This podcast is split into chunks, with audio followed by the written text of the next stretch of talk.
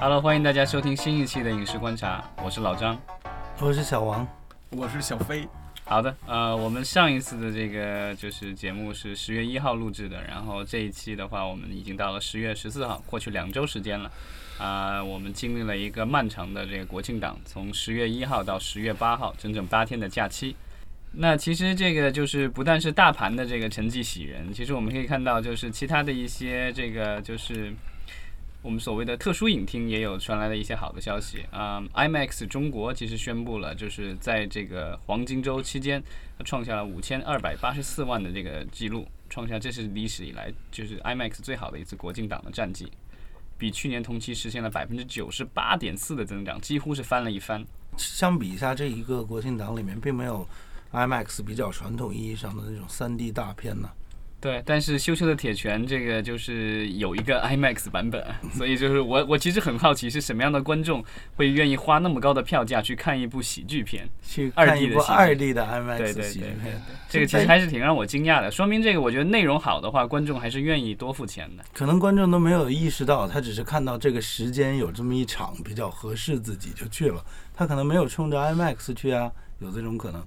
我我觉得我真不觉得是这样，因为 IMAX 的票价几乎是正常的票价，至少我觉得贵，大概一般都得贵二分之一到三分之一以上，它是贵贵贵一些贵的，贵很多，不是贵一些了。那时间也是一个很重要的考量啊。对，但也许我只有 IMAX 间厅一般都比较少的，一 IMAX 现在的政策是这样的，就每一个电影院只会有一家 IMAX 厅，不会有第二家。是啊，好像是刚刚开始是他们在考虑是不是在同一家电影院弄的，因为它就是要这种特殊性嘛，所以它是这种特殊影厅啊。对啊，但是它依然解释不了为什么 IMAX 非要上赶着跟开心麻花合作。不过当然了，你要看同一档那个 IMAX 的这种就是我呃，我我之前有稍微了解过 IMAX 所谓的选片的流程，他们其实是是会主动的去跟这个国内的各个片商接触，就是在嗯电影的上映的，比如几个月以前或什么，因为就毕竟 IMAX 的这个制作的话需要有一定的时间。至少要几周、一个月、一两个月的时间，所以他们先是会去选片，然后看了片子以后，然后根根据市场的他们对市场的预期来选择哪些片子合作，哪些片子不合作。那是啊，对，所以他们其实是这个其实是一个押宝的过程。之前其实 IMAX 有押错的时候，肯定啊，嗯，比如那个 IMAX 二 D 的《战狼二》，虽然《战狼二》的排片和那个票房都那么好，但是从明显上各大票务软件可见，那个 IMAX 二 D 的版本的拍片还是相反就没有非常少。看，是吧？对而且我我没记错的话，他那个后来那个 IMAX 那个就后来那个版本是紧急这个加的一个版本是吧？是是是，对，这这最初上的时候其实是并没有 IMAX 版本，后来一看哇，都已经爆这么款了。呀对对对，IMAX 其实 IMAX 有 3D 摄影机嘛，那个摄影机特别少，然后当时那个就是有两部电影同时在拍，一个是那个徐克导演的呃《智取威虎山》，另外一个是呃姜文导演的《一步之遥》。当时那个 IMAX 把宝压在了这个一步之遥上面，然后所以这个就是当时就是呃《智取威虎山》没有拿到 IMAX 的设备进行拍摄，对啊，但最终上映票房我们都知道，这个一步之遥比那相上个很多对的。你需要看实际的情况，比如说我们过去的这个国庆档里面，并没有特别多传统的符合 IMAX 意义的电影啊。如果它不压在《羞羞的铁拳》上，它给谁呢？空天猎呀，对，没有，它其实这个就是国庆期间是有两部 IMAX 电影上映的，一个是《羞羞铁拳》，一个是《英伦对决》。英伦对决本身就是三 D 的嘛，对吧？那没有，它是一个动作片嘛，其实也比较适合。像成龙大哥的电影，一般都比较适合 这个 IMAX。通常来说，这个在同一个一至少一两周的这种档期内，IMAX 一般都是给给一一部或者两部电影。它甚至有时候它会有独家，就是有跟有一些大的片子会签这种所谓的。呃，甚至类似于就是独家的这种协议，就是说，比如说这一周或者这两周或者三周期间，我只能放你的这我我的这个厅只能放你这一个电影。但依然不不不解决我的问题。我的问题非常简单，除了英伦对决是一个传统意义上 IMAX 选择的片子以外，从一时期在市场上它并没有更多的选项了。空天猎这个不是喜剧片啊，这个其实是适合做 IMAX 的。如果他被选了的话，对啊，对他没有选而已。没有选择空对啊，这个这个，因为他只能够压一到两部电影，这个是没有办法。因为这个 IMAX 厅的话，它的那个片源，它就只能够是放他自己的这个片源，而且理论上来说，就是 IMAX 厅的话是不允许放，就是据说是在某一些小城市啊、中小城市的这个偏远的这个 IMAX 厅的话，就有一些厅，因为这两年少，呃。几年前，因为当时 IMAX 的片源比较少，有一些厅实在是没生意，没办法，就偷偷的也放那个，但他可能得自己架另外一套机器，也不能用 IMAX 本身的机器。嗯，因为它会播不了。对，它是不兼容的那个，它是专用的那个格式，所以、就是、今年的一些年初的《爱乐之城》的点映当中，曾经出现过这种情况，是 IMAX 影厅放映一般般的版本，但它都会特意标注非 IMAX 版本。对，这个就是，但其实理论上这是不被 IMAX 公司所允许的，因为这是作为它的一个品牌，就是比如好像说我有开了一个苹果店，对吧，在这儿。然后卖的是安卓机，对啊，这个全谷歌的，对啊，这个肯定是不允许的。但是我觉得可能这个也是中国市场这个发展迅速，因为 IMAX 我记得就是当年，呃，就是《阿凡达》在国内上映的时候一票难求，然后上海只有一家这个商用的那 IMAX 厅，就是和平影都的那个，然后当时牛那个黄牛票就炒到了什么五百块一张，还有什么提前什么几天去排队啊什么之类的这种情况。对啊，现在就是因为 IMAX 现在在国内那么多，然后就是尤其是和万达的合作，对吧？弄了那么多厅，到处都有。现在在一些二线甚至三线的城市都有已经有 IMAX 厅了，以前只有在一线城市才会有。其实就是除了 IMAX 以外，就是现在的这种所谓的特殊的影厅，其实也特别多，像什么原来有呃，就是国内自己做的中国剧目，然后还有后来这个韩国人做的 4DX 啊什么的，还有这个美国的这个杜比。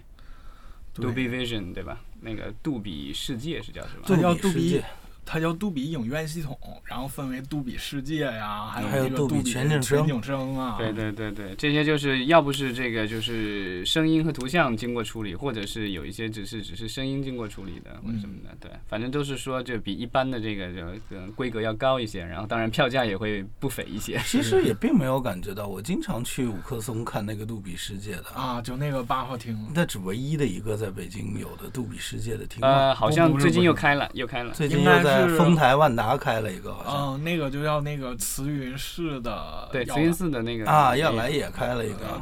那个也开了，对，对，但杜比的那个现在数量相对要少，现在好像最多的应该是 IMAX，对，是。对，然后中国杜比的更剧目比较多。新一点，IMAX 最新的我们也没有啊，我们也没有那个 IMAX 最新啊的是那个激光放映的是吧？好像是美国的东那个还是那哪有一个？是不是？对那个就是嗯最早是那个、就是对最早好像是美国的那个中国剧院这个装了。然后、嗯呃改造的时候装了这个，然后现在好像是对东莞好像装了一个，这好像是唯一一个。就上次那个呃，云南和哈尔、呃昆明和哈尔滨也各有一个，是吧就在中国大陆地区。是吧？那个就是，反正当时我记得那个少年派放的时候，就中国大陆不是都没有那个一百二十帧什么之类的，就最接近的好像也就只能是东莞的那个。后当时不是博对啊，当时是那个设备是租的，就几个月，啊那个是临时租的。当时好像说是这个就是租完了那个设备，就那个厅放完那个以后，这个后来这个设备就拆走了。是比利林中场站，对对对对对对。然后我记得有一回我跟人聊天，他们还跟我说，就中国剧目，他说你知道吗？他说中国剧目全国最大的一个厅，你知道在哪儿吗？我说不知道。他说在延安，革命圣地，然后放一些主旋律电影。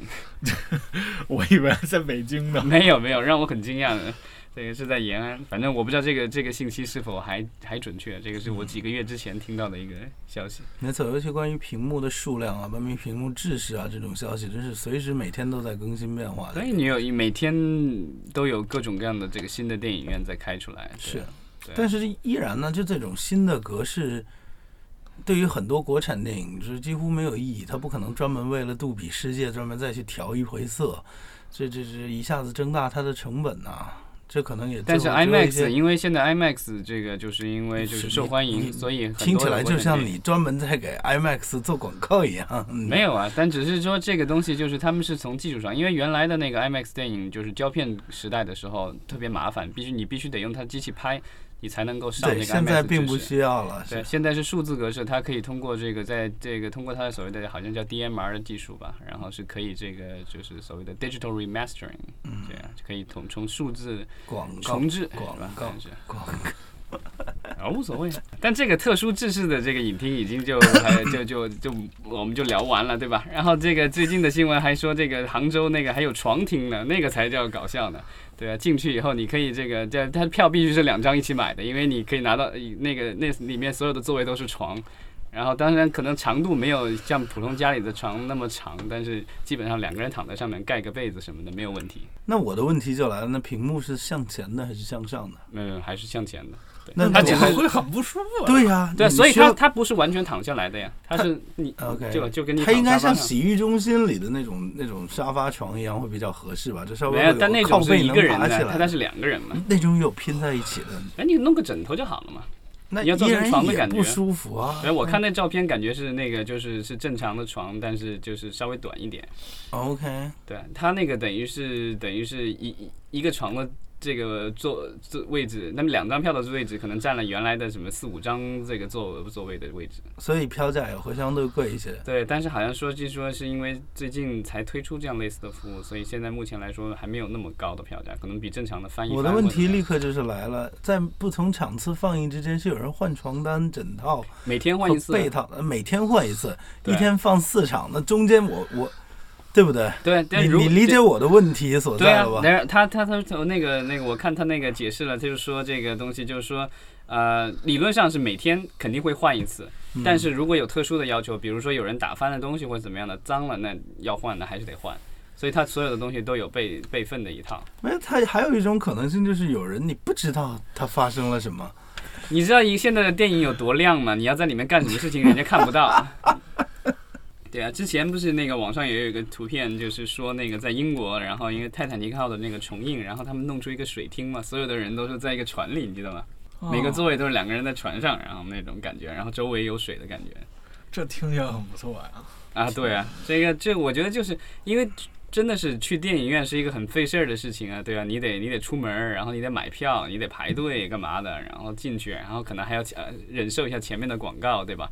然后这个看完了以后还得这个撤，然后这各种事情啊，对啊，这个你要在家的话，对吧？打开灯什么东西你就可以直接看了，你没有那么多事儿，所以你真的是说，要不是内容特别吸引人，要不是我觉得就是这种形式，因为比如说那种你你要把它变得成为一个事件化。对啊，就是真的是我值得我去跋山涉水，对吧？嗯历尽千辛万苦再去体验这一番经历。没错，对。这本质上和李安和那个詹姆斯卡梅隆这些大师他们的想法，利用新的技术，把观众朋友们从那自己家小屏幕，然后再呼唤到电影面的大银幕前是一样的吧？对，但是只能够是这样了，因为我觉得就是你那个内容上的这个就是什么推陈出新的话，你你你只能够，比如说有些时候只能做到这样了。那你有时候你真的是要靠技术，靠你的这个形式去推动这个观众的这个兴趣。对啊、然后之前这个传言说这个卡神的这个《阿凡达二》，说可能会这个有这个裸眼三 D，嗯，对啊，但是不是已经证实辟谣了，正辟谣了辟谣了。但是呢，这个就是关于这个《阿凡达二》的电影，好像最近有一条消息，因为我看卡神最近都比较忙，又是宣布这个这个就是新的这个终结者，然后又宣布了这个说是这女主角，对，呃，也不是女主角，是这个女主角之一吧，现在也不知道具体，的安排不。知道是对，是那个泰坦尼克号的女主角凯特温斯莱特，这个加入了这个。凯特温斯莱特跟卡神在自泰坦尼克号之后没有合作过。没有，因为那个，因为你要知道，这个卡神在泰坦尼克号之后只拍过一部电影，那就是 《阿凡达》。反正也是问题。人家这么多年就一直在干中间中间只拍过一个电视剧，中间只拍过一个电视剧，还有一些纪录片什么之类的。然后，但但这电影已经一直都没有拍呀，也是所以你可以说他们只是隔了一部电影就合作了，只 不过中间隔了十几年。哦，都哦都已经二十年了，九七年，九七年可不就二十二年，年已经二十年了，对，二十年后再重聚，好吧？那个这个关于这个特殊制式的影厅，我们就聊到这儿吧。